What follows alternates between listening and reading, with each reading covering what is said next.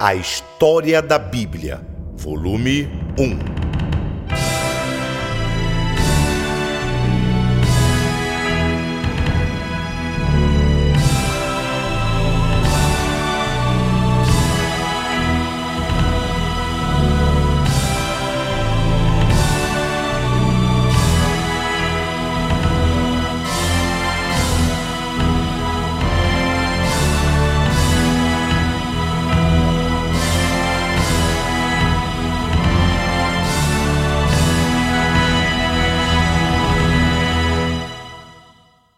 As sete promulgações da lei divina.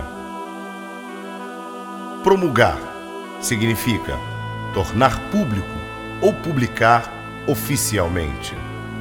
Começaremos com o método que Deus utilizou para a revelação e publicação gradual de sua lei. Primeiro foi escrita na natureza, logo após, na consciência do homem, e depois seus princípios fundamentais sobre as tábuas de pedra. No devido tempo, Jesus apareceu como a encarnação perfeita da verdade, a qual ele ilustrou em sua própria vida sem pecado. Mais tarde, vieram todas as Escrituras, a edição escrita mais ampla e completa era propósito de Deus que sua lei também fosse escrita no coração de seu povo e que seus preceitos pudessem ser lidos na vida exterior de cada um deles. Primeira promulgação escrita na natureza. Segunda promulgação escrita na consciência do homem. Terceira promulgação escrita em tábuas de pedra. Quarta promulgação: Cristo, a palavra vivente. Quinta promulgação: todas as Escrituras. Sexta promulgação: escrita no coração do homem. Sétima promulgação: os cristãos como cartas vivas.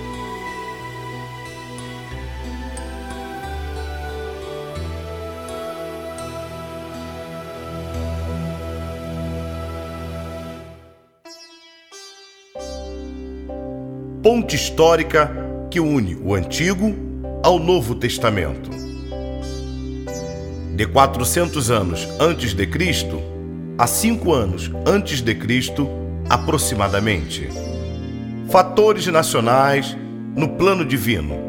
A proclamação persa de Ciro e o regresso dos judeus, a conquista de Alexandre e a expansão da língua grega, o estabelecimento romano de um governo mundial estável, leis uniformes e boas estradas.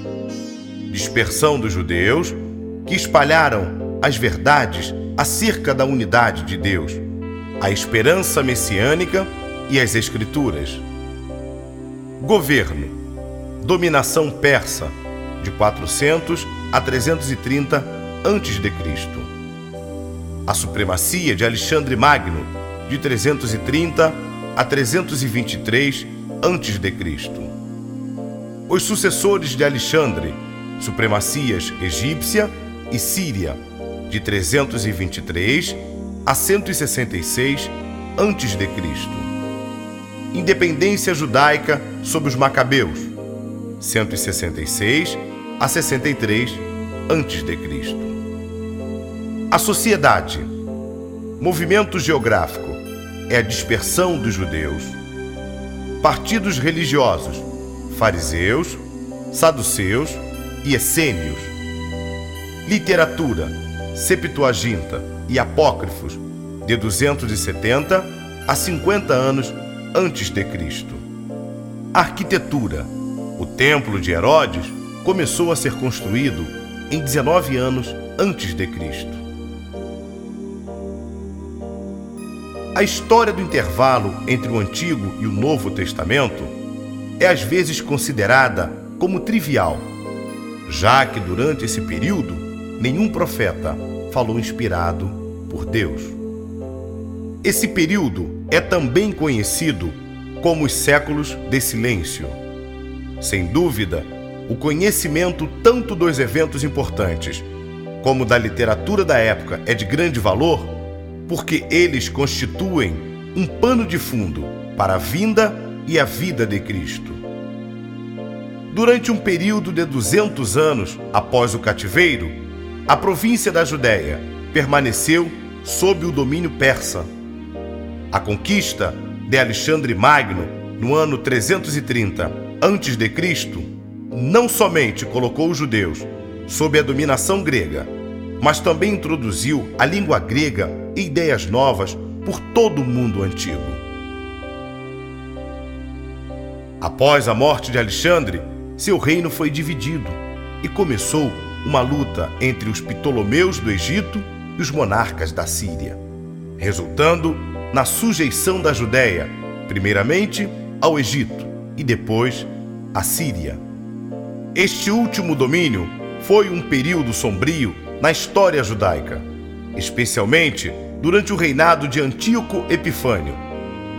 Este rei sírio, entre os muitos crimes cometidos contra os judeus, tentou estabelecer a idolatria em Jerusalém, profanando o templo.